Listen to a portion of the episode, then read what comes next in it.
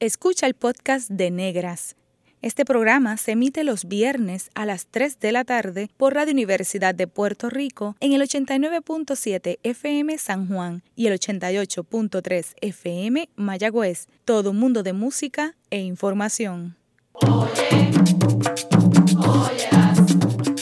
Negras por Radio Universidad. Cadena Radio Universidad de Puerto Rico presenta Negras producido por Colectivo ILE, un espacio para visibilizar proyectos antirracistas y educar de forma crítica e informada sobre la negritud y la racialización.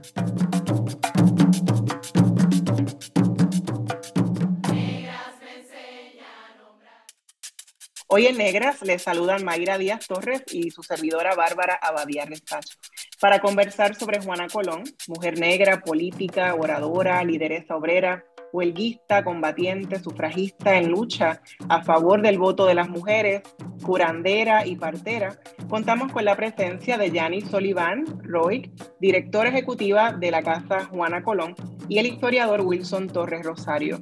Janice Sullivan Roy tiene un bachillerato en educación secundaria con concentración en estudios sociales de la Universidad de Puerto Rico en Calle y una maestría en arte con especialidad en estudios de las mujeres y el género de la Universidad Interamericana Recinto Metro. Dentro de sus múltiples roles, se destaca su activismo en las luchas magisteriales y la defensa de la educación de la niñez y juventud del país. Desde 2010 forma parte de la Casa Juana Colón de Comerío. Actualmente es la directora ejecutiva de la Casa Juana y la representa en la mesa social que aglutina organizaciones comprometidas con la salud integral y los derechos humanos en Puerto Rico. Por su parte, Wilson Torres Rosario Nació y ha sido criado en Comerío. Es autor del libro Juana Colón, combatiente del tabacal puertorriqueño, publicado en 2011. Ha participado en diversos foros y conferencias en torno a la figura de Juana Colón y el mundo del tabaco en Puerto Rico. Ha publicado en el semanario Claridad, abordando temas como Juana Colón y su mundo, la importancia de la tradición oral en el quehacer historiográfico puertorriqueño y es profesor de historia en el Departamento de Educación, por, ha sido eh, por 30 años uno de los fundadores de la Casa Juana Colón. Bienvenidos a Negras, Janice y Wilson. Gracias por la invitación. Sí, muchas gracias aquí, muy, muy entusiasmadas con, esta, con este programa, ¿verdad? Participar en este programa tan importante. Gracias por acompañarnos. Eh, Juana Colón nació un 27 de marzo del 1886 en el barrio Río Hondo de Comerío, en una hacienda cafetalera propiedad de Julián Colón Rivera, en la que vivía junto a su madre, Cecilia, y gran parte de su familia, es de ese dueño de hacienda que hereda sus apellidos. Aunque Juana nació 13 años después de la época de la esclavización, era de descendencia esclavizada, por lo que vivió bien de cerca de los atropellos del sistema esclavista. No tuvo acceso a ningún tipo de, educación formal, como la mayoría de las mujeres negras y empobrecidas en las áreas rurales de, aquella época. Eh, en palabras de William Fred Santiago, Juana Colón tenía el carimbo por los cuatro costados. Era mujer, era negra, era pobre y era descendiente de esclavos y analfabeta. Wilson, ¿en qué contexto político y social nació Juana?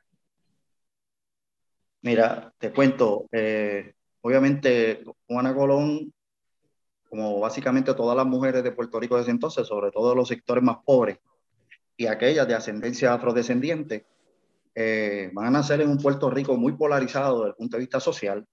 Eh, en el caso de Juana, en una montaña atada a los valores españoles de la época, recordemos que el hecho de que cambiase el siglo, del siglo XIX al siglo XX, no quiere decir que los valores y la visión de mundo que existía en el siglo XIX desaparecieron con el cambio de siglo. Por el contrario, yo soy de los que sostengo que todavía hasta los años 30 la visión de mundo que tenían todos los puertorriqueños o la mayor parte de los puertorriqueños y en la montaña más era una visión bien españolista, ¿no? Así que la Iglesia Católica regía básicamente la vida de la gente en ese, en ese periodo.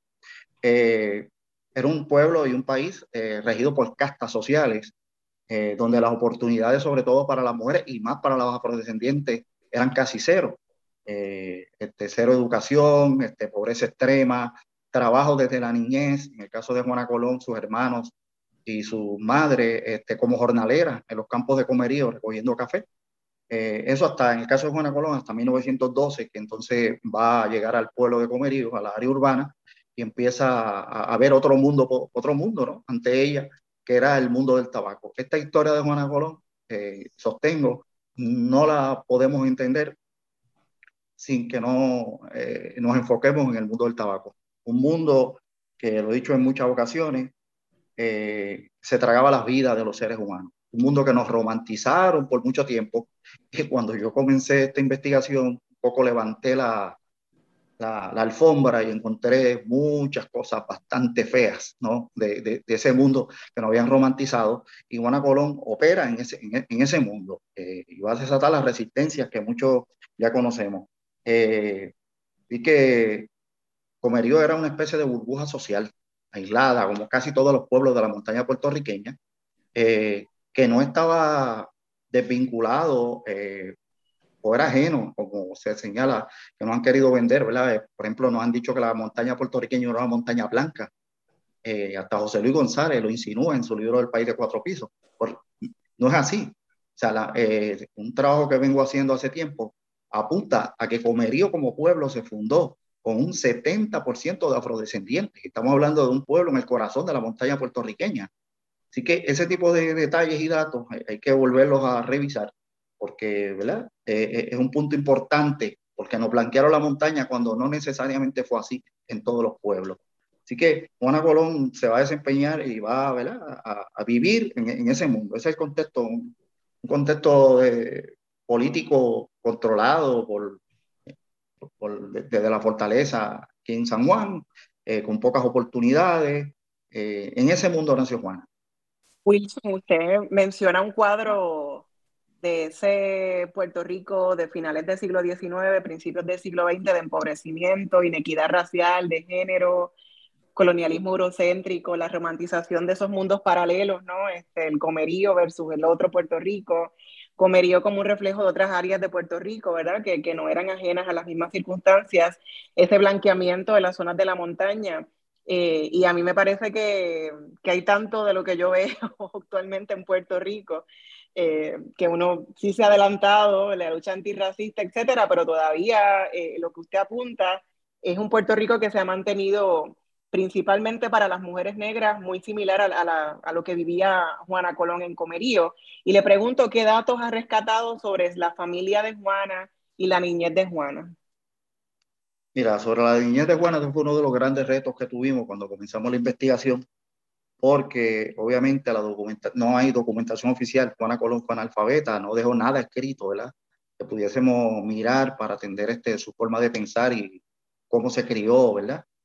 Eh, tuvimos una entrevista con un, personaje bien interesante, por allá por el año 1986, don Félix Rodríguez Báez, yo cito en mi libro, don Félix fue coetáneo con Juana, eh, vivieron en el barrio Riondo y la describe, bueno, eh, como sería lo común en aquella época, y, en esa zona de Riondo donde había una gran concentración de afrodescendientes, eh, pues porque las grandes haciendas de, una gran hacienda de café de Julián Colón estaba ahí ubicada, así que ellos, incluso después de la abolición de la esclavitud se mantienen viviendo allí, no tenían a dónde ir.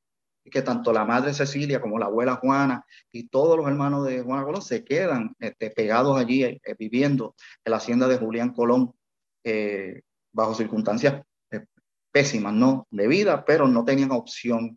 Eh, cuenta este personaje, Félix Rodríguez Báez, que era una, una niña que, que, desde muy temprano la, llevaron al trabajo. O sea, esto de pensar una niña que jugaba, como hoy pensamos, ¿no? Es que tenemos un hijo y le damos la oportunidad de jugar, esa, esas opciones no estaban en ese mundo.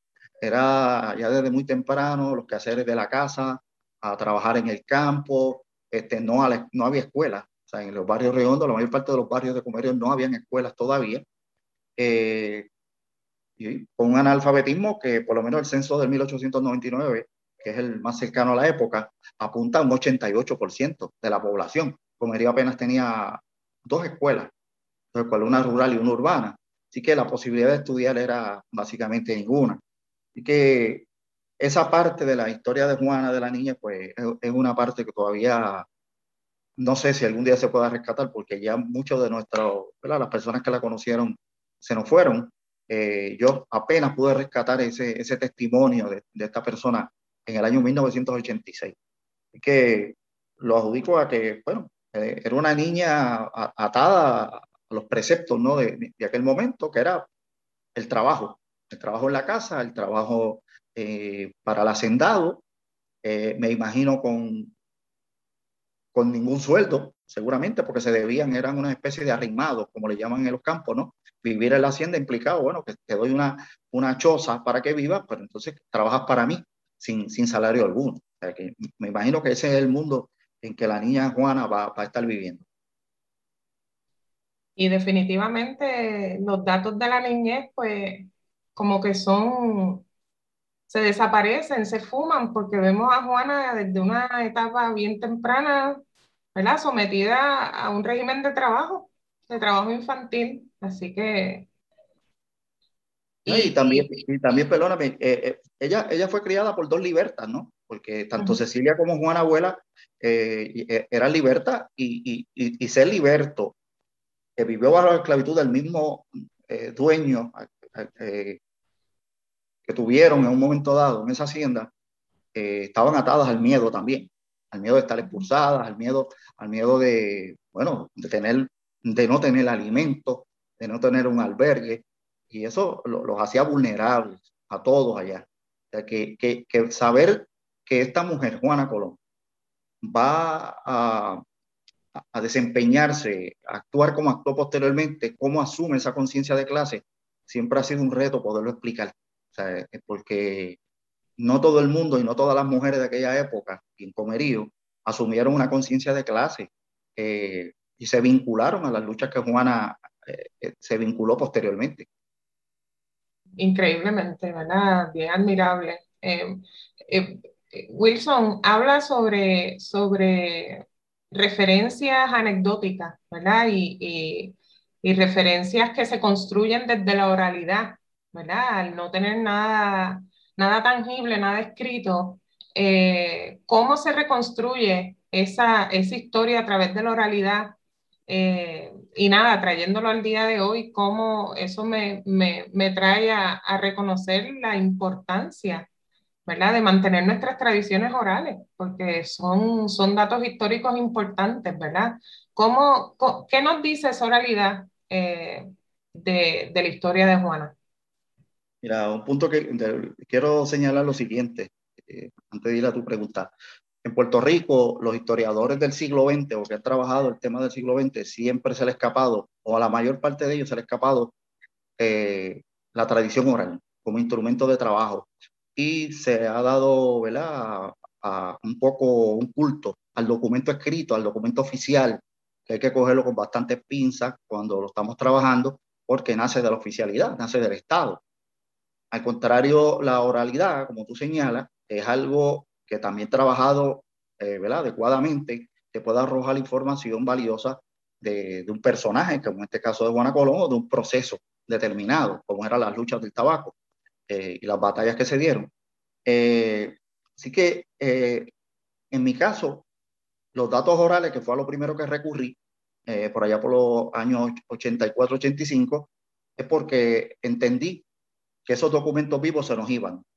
Y cuando voy al Cielito de Comerío, a Cuba Libre, a Río Hondo, a todos los barrios que pude ir, buscando gente que la hayan conocido, pues ahí encontré una información parcial, ¿verdad? Eh, porque esto es un rompecabezas. Yo siempre he sostenido que la vida de Juana Colón es un rompecabezas que todavía tiene muchas partes sin llenar.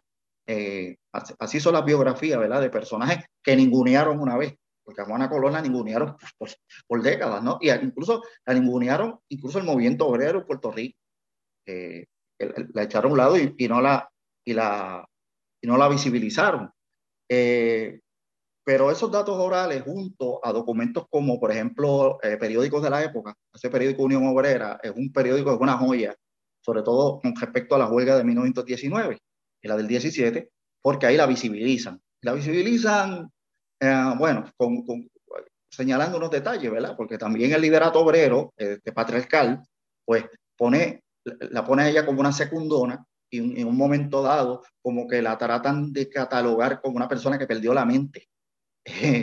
claro, lo que pasa es que ella le, e, ella le robó el tiro en Comerío en la huelga del 19 y se convirtió en una líder de, de pueblo este, que posteriormente el Partido Socialista la va a ir reclutando y llevándola ¿no? a, a, a la manera de operar del partido. Pero Juana era un ente rebelde desde el inicio, ¿no? Ella no militó en el Partido Socialista de 1915, eh, empezó a militar posteriormente, en la huelga del 19. Eh, pero fue un, eso, esos datos orales y los documentos señalan que fue una mujer extremadamente solidaria, solidaria eh, con su gente, con la gente de la barriada Cuba Libre y el Cielito, tenía un carácter muy duro. cuentan que cuando se paraba en una tribuna, su voz era una especie de trueno, una mujer alta, eh, rayaba los seis pies, eh, que andaba en ocasiones con un turbante o sino con el pelo suelto, eh, y daba discursos muy inflamatorios, con, con, un carácter anarquista, ¿no? En ese momento dado, claro, Comerío era, realmente un hervidero social, producto del mundo del tabaco, producto de la explotación de la American Tobacco Company, que tenía una sucursal aquí que sacaba millones de dólares al año en el mundo del tabaco, explotando las despalilladoras, etcétera. Así que Juana dice en la tradición oral que era una de las mujeres más arrojadas que jamás conocieron, porque a Juana le dispararon tres o cuatro veces en la huelga del 19, y hay un dato que yo menciono en mi libro, de, la que tal vez lo hayan visto de pasada, ella tenía tres meses de embarazo de su, de su hijo menor, y en medio, teniendo tres, tres meses de embarazo, ella va a estar en medio de la calle Giorgetti, ¿verdad? En medio del conflicto huelgario del 19, eh, recibiendo eh, tiros, como uno dice, ¿no? Y ella defendiéndose con piedras y palos y el resto de trabajadores. Así que eh, estamos hablando de, como dije, una mujer extremadamente arrojada en ese momento. Les pregunto tanto a Yanis como, como a usted, Wilson, ¿qué similitudes encuentran entre la vida de Juana Colón y mujeres trabajadoras de hoy día? Yo creo que sí, que hay, que hay unas similitudes, pero siempre atadas a una época. Yo siempre sostengo que nosotros siempre somos hijos de la época que nos tocó vivir. Eso no significa que miremos atrás a, las condenas que haya que hacer producto de lo que se vivió en épocas pasadas. Eh, pero ella atendió las problemáticas que le tocó vivir en ese momento dado, ¿no? Salario, eh, los talleres, la pobreza, eh, el discrimen este, contra la población afrodescendiente, y hoy, pues obviamente las feministas sobre todo, los sectores de vanguardia que defienden, que promueven la equidad de, las mujeres, eh, hoy día pues tienen una agenda particular también y que muchas veces es la agenda, eh, eh, es, la misma agenda que, que desarrolló Juana y Luisa Capetillo, agenda que se quedaron inconclusas, um, ¿verdad? ya de los años 30, 40 para acá y luego las otras olas, olas feministas que se, que se dieron, quedaron puntos eh, que no se habían logrado, pero hoy las mujeres siguen reclamando eh, salir de la pobreza, la equidad salarial, que era lo que ellas pedían, porque a las mujeres en el despalillo, eh, por hacer el mismo trabajo que los hombres, no le pagaban lo mismo. Podían estar en un banco trabajando, despalillando hombres y mujeres, y a la mujer le pagaban 25 centavos de salario al día, y al hombre podía estar cobrando 35 centavos que estamos hablando de lo mismo eh, que hoy reclaman las mujeres, que se han llevado incluso casos a los tribunales recientemente para reclamar este, equidad en, el punto de vista salarial. Eh, así que eh, Juana, como he dicho, entendió y atendió su mundo con las herramientas que ella misma creó y que crearon como clase social. Eh, yo siempre trato de echarle una mirada o he tratado de echarle una mirada a, a, estos mundos, a este mundo desde la perspectiva de, de, las clases sociales, porque era, era realmente una lucha de clase bien abierta la que se daba en, pueblos como Comerío, eh, con unas castas sociales este, venidas de los tiempos de España, que luego se trasladaron a ser los, los sirvientes de, de, las corporaciones del tabaco norteamericanas aquí en Comerío.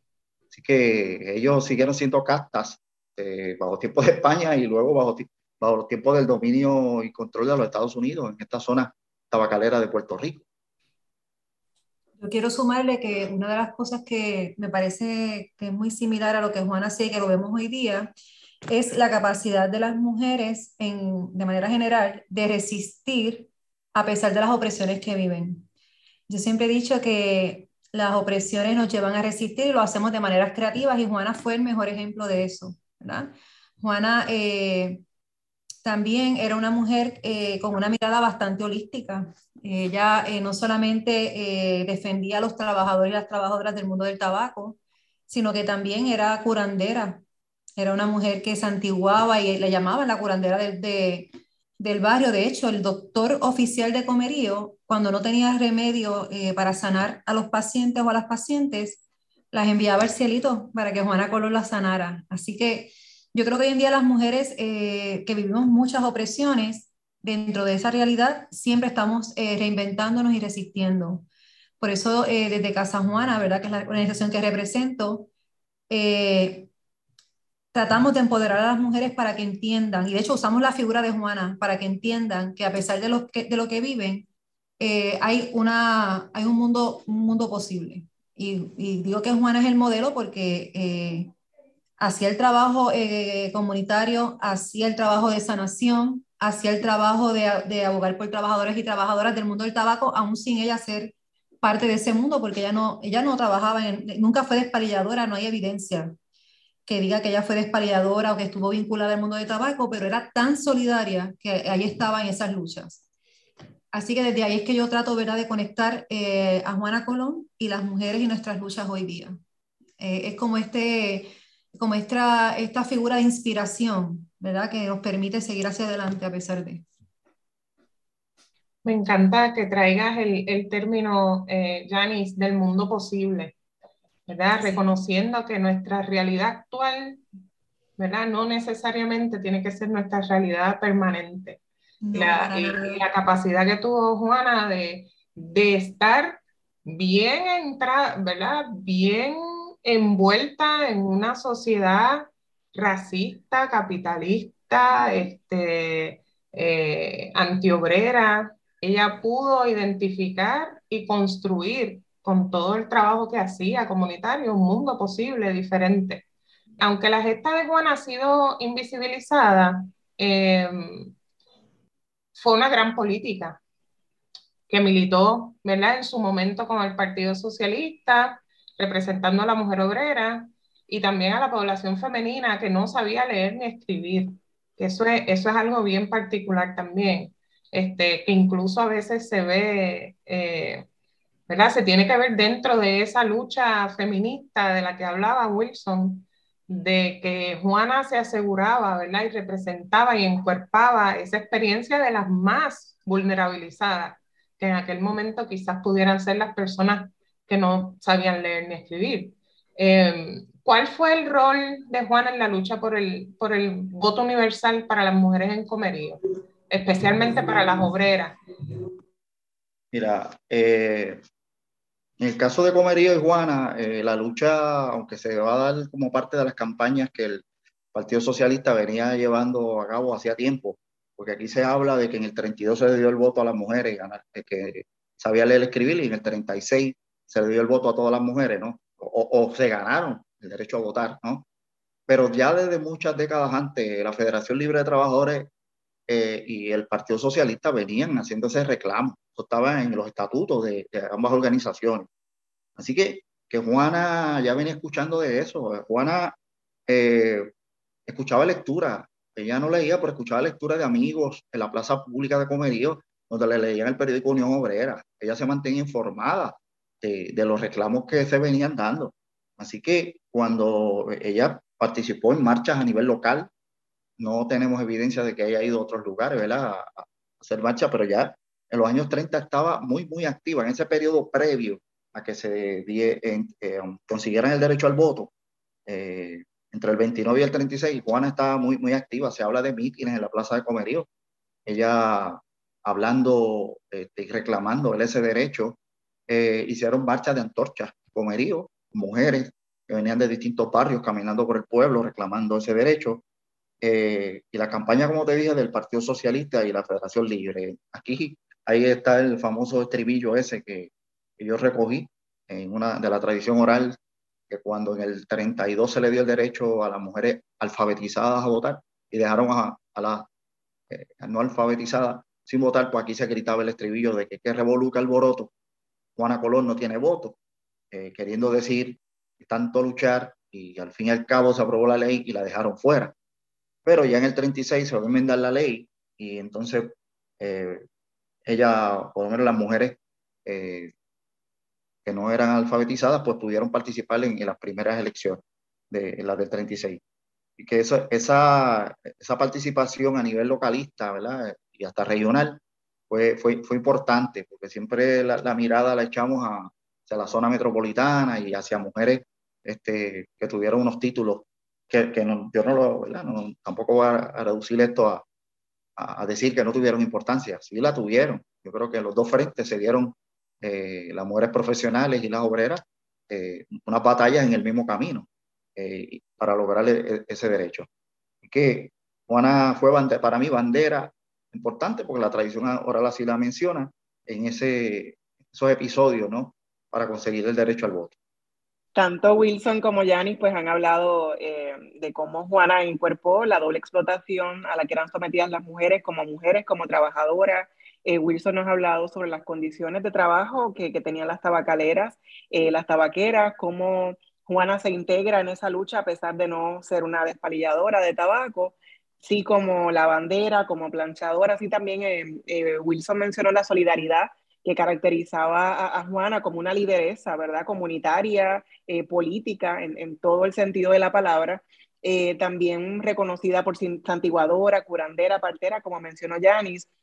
Y en el libro Juana Colón, combatiente en el tabacal puertorriqueño, eh, Wilson menciona su solidaridad humana, dando servicios como doctora de barrio, la ubican como la única mujer en Puerto Rico que combinó su defensa de la causa socialista y obrera con una especie de ministerio al servicio de un pueblo carente de servicios médicos y una mujer visiblemente negra de comerío. Así que esa solidaridad radical de Juana es evidente eh, gracias a toda esta historia oral y el trabajo que ha recogido Wilson eh, como historiador. Para terminar este segmento, ¿qué nos ha robado la historia y la educación colonizada, racista y patriarcal que invisibiliza las gestas de mujeres lideresas negras como Juana Colón?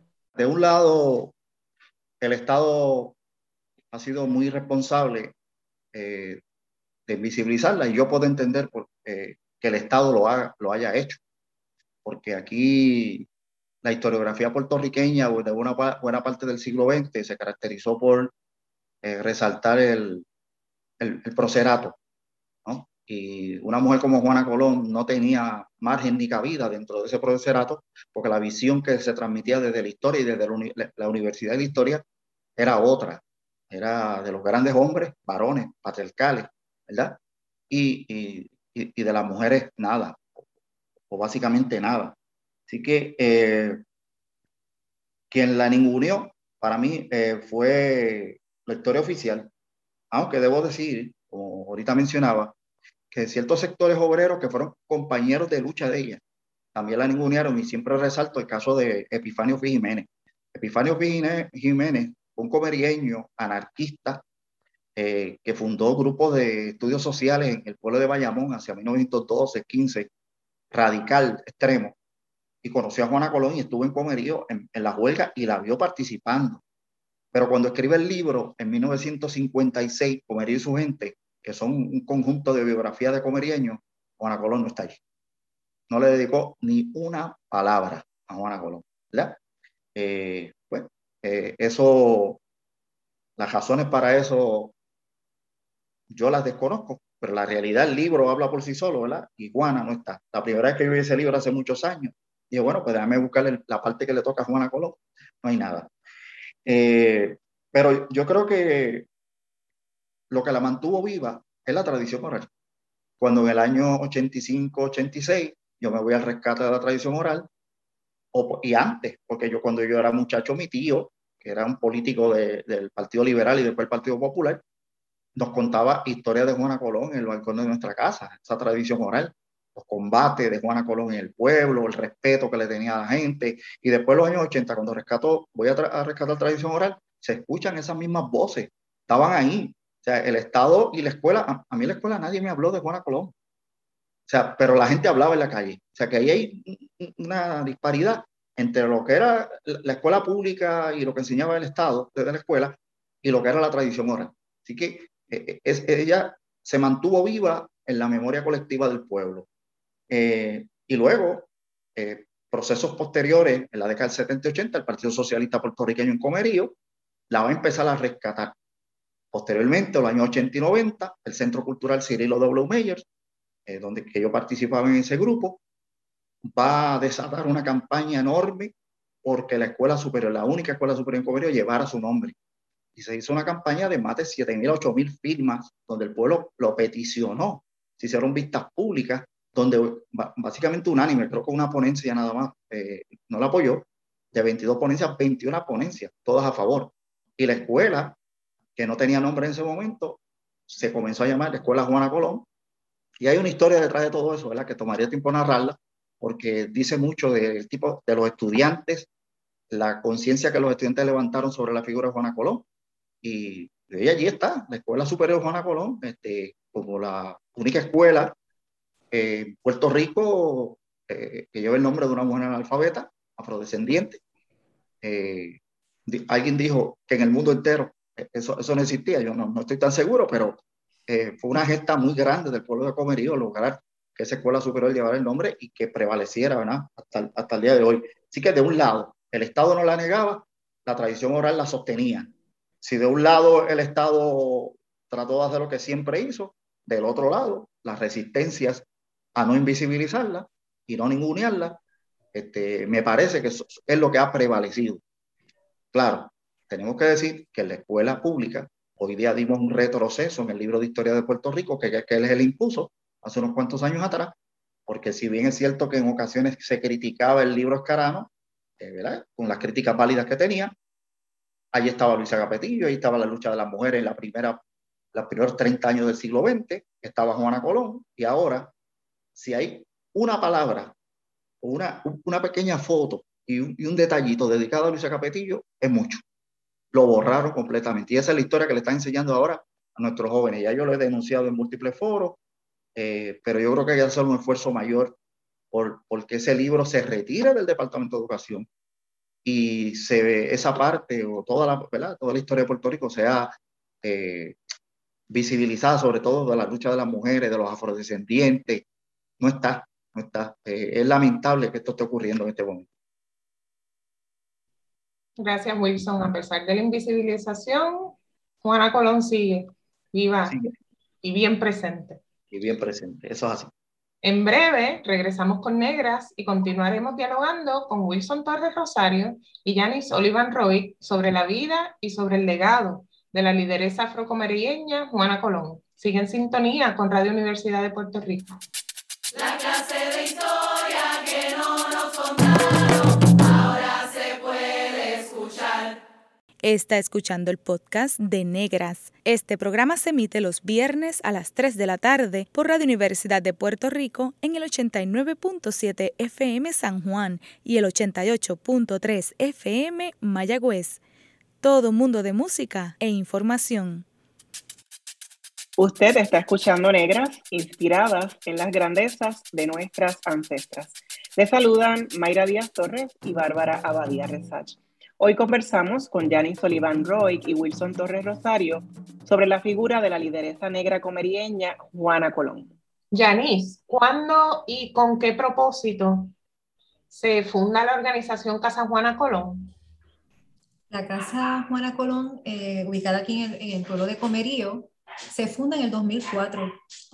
Eh, nos inscribimos el 13 de enero del 2004, pero abrimos las puertas por primera vez en abril 6, así que estamos próximas a celebrar los 18 años, que lo vamos a, lo comparto por aquí de una vez, lo vamos a celebrar con las participantes de la casa, que ellas mismas se han denominado Juanas. Así que las vamos de excursión ese día, ¿verdad? Para, para celebrar estos 18 años que han sido años de brindarle a, a las mujeres en Comerío eh, diversas eh, posibilidades de, transformar sus vidas, ya sea a través de canalizar servicios, que son diversos los que canalizamos desde la casa, o ya sea eh, aprender o, crear proyectos de autogestión para ellas ser autosuficientes económicamente. La casa se funda, hay un grupo diverso de personas que la fundaron en el 2004. En aquel momento hicieron un análisis de la situación de las mujeres y de las familias en, general, ¿verdad? En Comerío, y determinaron que se tenían que enfocar en las mujeres eh, ¿Por qué? Porque casi todos eran educadores, o eh, ya se fueran universitarios, eh, educadores de las escuelas públicas en Comerío y sabían la necesidad que vivían muchas madres para poder canalizar las diversas problemáticas que enfrentaban en sus familias. En aquel momento determinaron trabajar con mujeres jefas de familia, pero luego, como en toda organización, esto se fue transformando. Hoy día se atienden todo tipo de mujeres, brindamos servicios de apoyo legal en casos civiles de familia y administrativos, gracias a la subvención de Fundación Fondo de Acceso a la Justicia. Al mismo tiempo, con la mirada de la justicia restaurativa o principios de la justicia restaurativa, creemos en la sanación en buscar herramientas holísticas para que las mujeres puedan sanar los procesos de violencia en, ¿verdad? que viven. Así que eso como que también es algo que, que buscamos inspiradas en Juana, una mujer holística, como les dije anteriormente, y que buscaba sanar, ¿verdad? Y nosotros pues, queremos eh, recoger y, perpetuar eso desde la casa. Por otro lado, tenemos otro proyecto que brinda eh, servicio de apoyo emocional a las mujeres eh, sobrevivientes de violencia de género en diversas modalidades y también con una mirada de sanación a través de las artes, a través de lo que llamamos un autorretrato sonoro. otra mirada que damos desde la casa que nos parece importantísima es la cuestión del acceso a la salud y ustedes dirán que tiene que ver el acceso de la salud, ¿verdad? Con mujeres, todo está conectado. No tienen idea, eh, sobre todo de María hasta acá, hasta el sol de hoy, cuántas mujeres, y sabemos que hay otros sectores, pero obviamente nos enfocamos en las mujeres, cuántas mujeres viven eh, situaciones críticas por falta de acceso a la salud.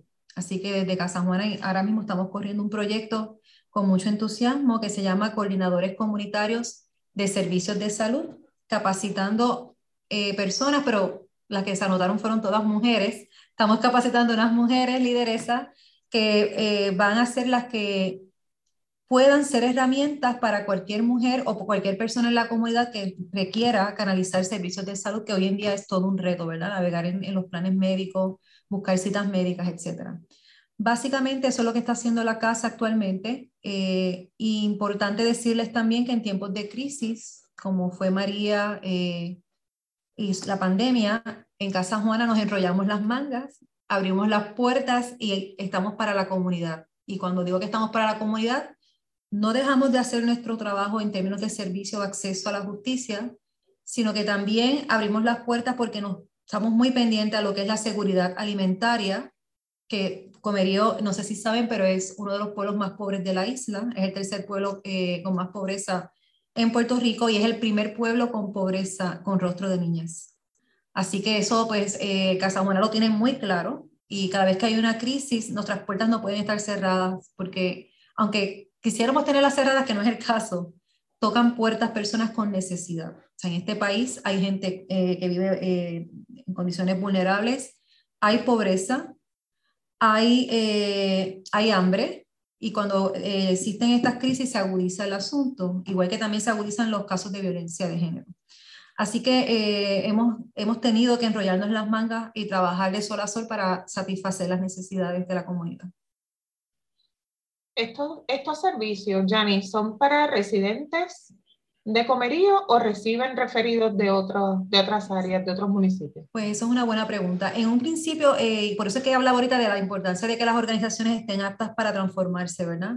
En un principio pensábamos en mujeres jefas de familia. Cuando vimos que hay una diversidad de mujeres que requieren servicios, eso ya se cambió, ¿verdad? Esa, eh, quizás las palabras que se utilizaban para definir nuestros servicios, aquí se atienden mujeres. Mujeres, sobre todo, ¿verdad? Mujeres de bajos recursos, que, que son las que, las que se hace más difícil lograr el acceso pero eh, en un principio eran mujeres comerieñas, pero la realidad es que aquí nos llegan mujeres de todo el centro de la isla.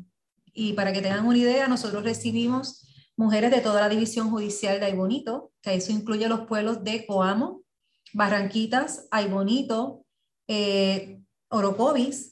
Nosotras también eh, atendemos, y este año en particular, vamos a estar, ampliamos el, el ofrecimiento para no tener que pedir permiso, pues ya de una vez lo ¿verdad? Se, se, estableció en nuestros proyectos de que íbamos a atender toda la, toda, tanto el Distrito Judicial de Ay Bonito como el Distrito Judicial de Bayamón y de Caguas.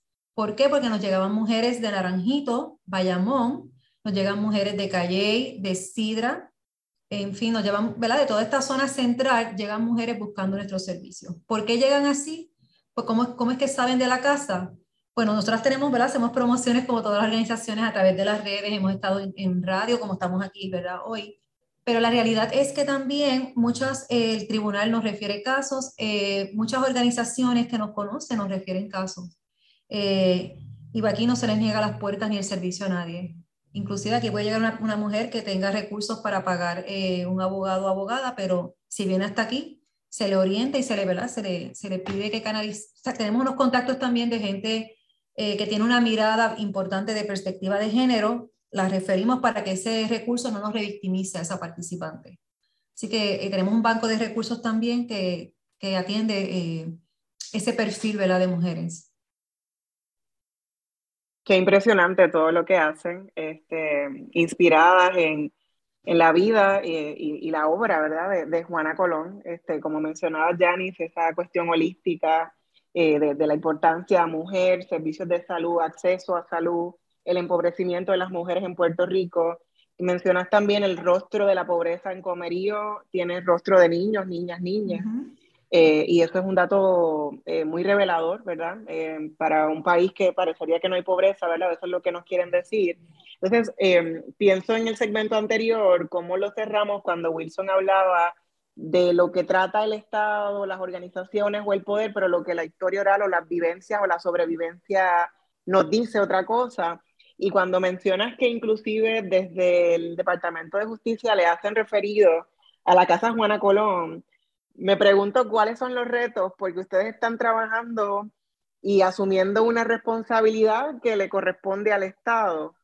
Entonces, cómo se enfrentan a que no solamente atienden a las mujeres comerieñas, sino también a mujeres de todo el centro de, Puerto Rico, del archipiélago. ¿Qué retos enfrentan en la Casa Juana Colón? Mira, eh, un trabajo sin descanso.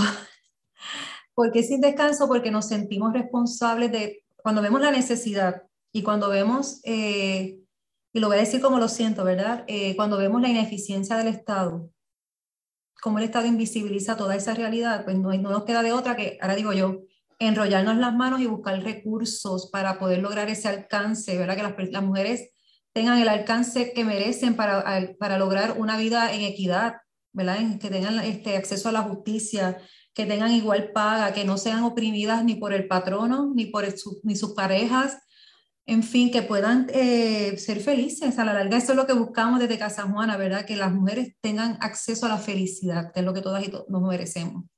Pero yo quiero también dejar saber algo importante. Eh, retos son muchísimos. Casa Juana yo creo que ha sido una organización que desde el inicio, desde el día cero, se ha enfrentado a retos. Y voy a explicar. A diferencia de otras organizaciones, eh, al principio de la casa, y te estoy hablando casi por, diría, por 15 años, por darles una, una, fecha ahí o un tiempo eh, más o menos exacto, la casa eh, se sostuvo con el trabajo voluntario, con alianzas. O sea, la casa nunca recibió fondos de ningún tipo, ni fondos federales, ni estatales, ni municipales.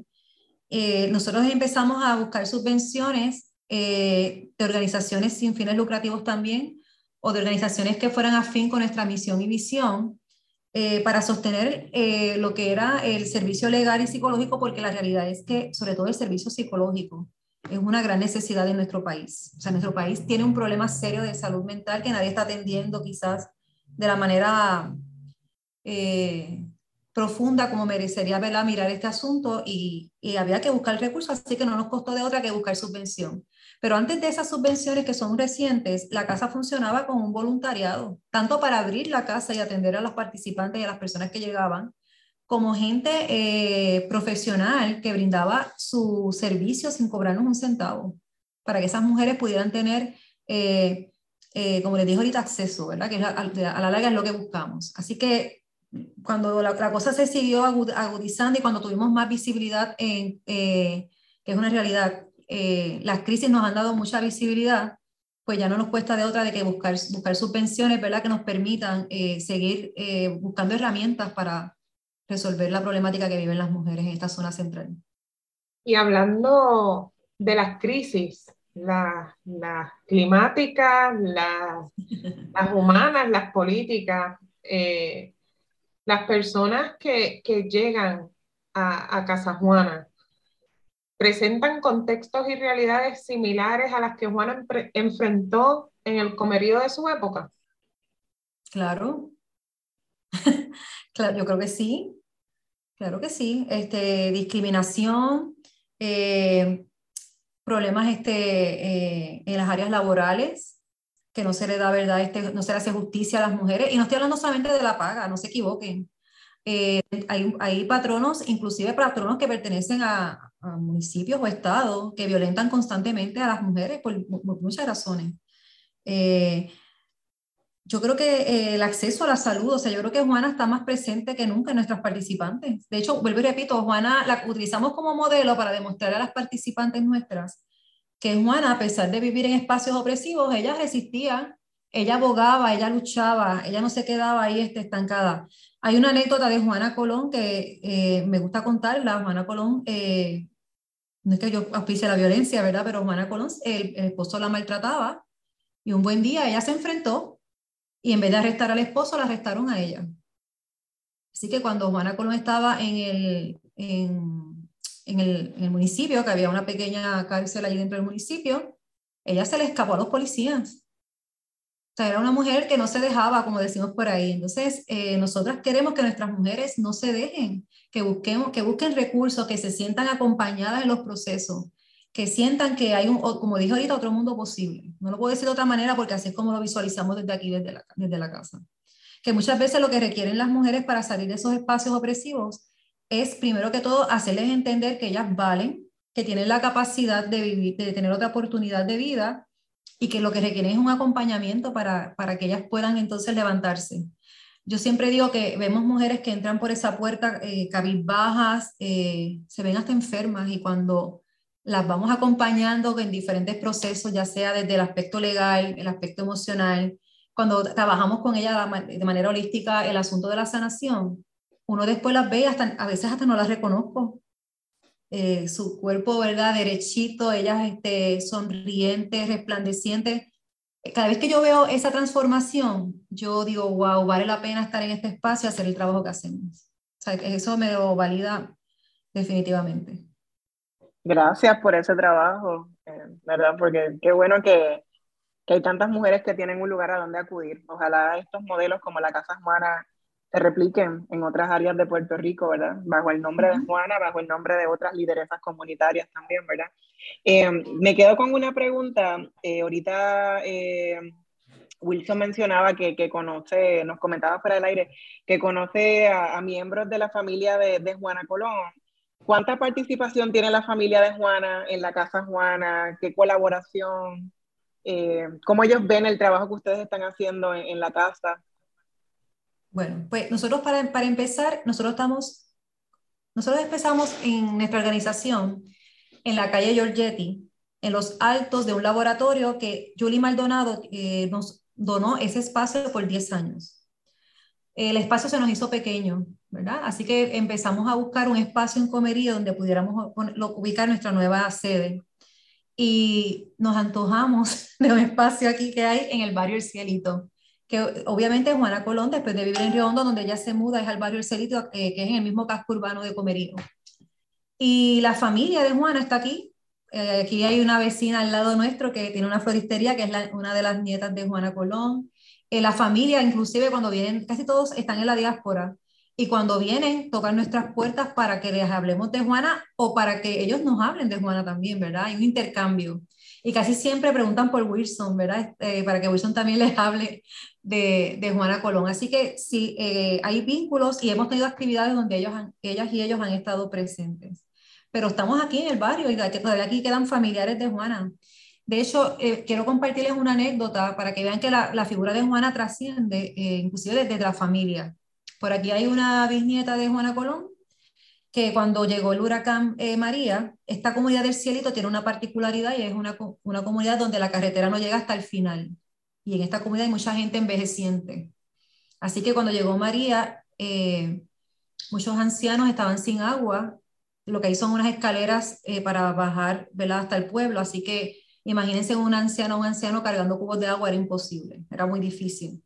Así que esta muchacha joven, nieta, nieta de Juana Colón, cogía un megáfono, eh, empezaba a llamar a la, a la, gente de la comunidad eh, para que la gente bajara a buscar agua, porque ella iba al, al espacio del oasis para recoger agua, llena, con una camioneta que tenía, la llenaba con cubos de agua para repartir a la comunidad.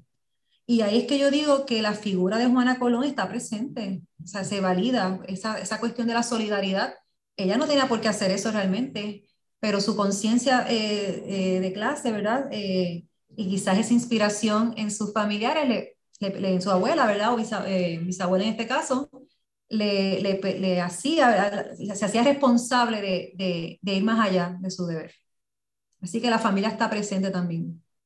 Qué belleza. A mí, wow. Yo, yo es impresionante. Ver a esa mujer fue impresionante. Una cosa, yo he descubierto una nueva ancestra y estoy como si tuviera seis años tratando de saberlo todo, ¿verdad? Este, y preguntando y preguntando y preguntando, porque es, es, es increíble, eh, ¿verdad? El valor, eh, la conciencia, el valor de la solidaridad, eh, el valor de la comunidad, ¿verdad? Que, que, que, coexiste en la figura de Juana. Quiero añadir algo porque es que también se me viene a la mente algo importante de nuestra casa. Nuestra casa nunca se ha amarrado a, callar. En momentos, en momentos en que tenemos que denunciar, somos bien vocales. Eh, ¿Por qué? También eso es algo que, que nos, hemos, este, nos inspiramos en la figura de Juana Colón. Esa interés que tenía Juana Colón nos permite a nosotras y nos inspira a que cuando las cosas no están bien, independientemente eh, sea el municipio, el Estado, sea quien sea, nosotros denunciamos, no somos una organización silente. Y yo creo que eh, mucha gente pensaría que eso nos puede costar eh, o nos puede impedir, ¿verdad? Este, lograr cosas en nuestra institución y yo creo que no, yo creo que la gente nos ha aprendido a respetar precisamente por esa verticalidad, que esperamos, ¿verdad? Que siempre nos acompañe esa verticalidad de denunciar cuando hay que denunciar, de aplaudir si hay que aplaudir y de también llamar a que en estos momentos históricos tenemos que estar más unificados que nunca. El Estado, precisamente, eh, se aprovecha cuando nosotras como feministas, cuando nosotras como personas eh, ¿verdad? Que, que, estamos constantemente vocales para denunciar eh, la las opresiones, nos entretenemos en, en, cosas que no tenemos que entretenernos, tenemos que estar unificadas porque realmente nos queda mucho trabajo por hacer, tanto en el tema eh, racial como en la cuestión del acceso eh, a la salud, a la justicia, en todos, los, en todos los aspectos de nuestra vida es un momento de que hay que unificar esfuerzos para seguir hacia adelante. Y en ese sentido, Juana Colón fue muy, muy eh, vocal cuando lo tenía que ser, sin miedo. Y así nosotros hemos estado ¿verdad? emulando esa figura de Juana, que cuando hay que posicionarnos, ahí estamos también la, la, memoria y el legado de Juana no merece menos, ¿verdad? No, definitivo, sería falta el respeto a Juana Colón, definitivo. Tenemos una ancestra que, que, nos tiene muy, ¿verdad? Muy, muy claro eh, los valores que queremos en, en, en nuestras comunidades. Eh, Wilson, Janice, estamos casi llegando al final de, de, esta edición de Negras y quería, queríamos saber qué sueñan para Casa Juana Colón, para Comerío, para esa niñez de Comerío, para esas mujeres de Comerío que sueñan? Bueno, yo siempre digo algo que parece absurdo, pero lo voy a volver a repetir. yo sueño con que Juana, Casa Juana Colón no exista. Porque ya que Casa Juana Colón no exista, es porque ya las mujeres vivimos en, en equidad, ¿verdad? Porque ya se nos hizo justicia, porque ya estamos visibles, ¿verdad? Eh, porque ya podemos tener acceso al poder también, pero un poder distinto, un poder desde, la, desde esa visión de la mujer, ¿verdad? No, no reproduciendo del patriarcado, que eso no es lo que buscamos. Eh, así que yo sueño con eso, que, esa Casa Juana Colón no sea necesaria y que podamos hacer otros proyectos, otras cosas, ¿verdad? En nuestro país. Eh, y para Comerío, pienso que sueño con que también existan unas transformaciones donde se dé prioridad a las cosas que tienen prioridad, que, que se le dé prioridad a la vivienda, que es un, es un elemento que nos hace mucha falta aquí para las mujeres, que se le dé prioridad a la niñez, que la educación en este país se transforme y que se le dé oportunidad real a los estudiantes de tener acceso a una educación eh, de primera categoría. Soñamos con que no tengamos que acompañar a las mujeres a las escuelas para abogar por sus hijos e hijas. Eh, soñamos porque se respete la diversidad de género. Soñamos con un mejor país, punto, ¿verdad? Y que, y que ninguna organización que atienda problemática social tenga que existir. Wilson, ¿qué sueñas tú? bueno, yo desde la perspectiva de, ¿verdad? de, de trabajador de la historia o historiador, pues quiero seguir la divulgación de la historia de Juana, porque la experiencia dice que cuando dejamos de insistir en el conocimiento de figuras como Juana, por medio de la educación, retrocedemos. Y ya esa experiencia nos ha pasado. Eh, no podemos este, pensar que ya porque se escribió un libro o se difundió una información, estas generaciones ya la tienen dada. No, hay que seguir insistiendo a las nuevas generaciones el conocimiento de, la figura de Juana. Mi, sueño es seguir divulgando, investigando, hasta que, ¿verdad? Que, que, las fuerzas aguanten y haciendo microhistoria para devolverle a mi pueblo lo que me dieron, este, a la juventud, que se, que, se enteren de, esa historia que nos ocultaron por tanto tiempo. Y yo estoy ahí martillando algunas veces solo, ¿verdad? De investigación, eh, para dar a conocer eh, esa historia negada. Eh, ocasiones ocultas de, por parte del Estado, pero ese es mi sueño, seguir insistiendo en la investigación y la divulgación de, ese conocimiento. Gracias por esta clase de historia, de una historia de cimarronaje, de, un contradiscurso a lo que aprendemos usualmente, ¿verdad? Eh, en las historias de, de, nuestro, de nuestro país, de nuestra nación. Como siempre, agradecemos al personal técnico de Radio Universidad, Luis Lugo y Aitza Santos, por su apoyo en esta edición de Negras. No olviden sintonizar Negras el próximo viernes a las 3 de la tarde. Feliz viernes a todos. Cadena Radio Universidad de Puerto Rico y Colectivo ILE presentaron Negras, asumiendo nuestro justo rol como forjadoras de cambio. Acaba de escuchar el podcast de Negras le invitamos a que nos sintonice los viernes a las 3 de la tarde por Radio Universidad de Puerto Rico en el 89.7 FM San Juan y el 88.3 FM Mayagüez. Todo un mundo de música e información.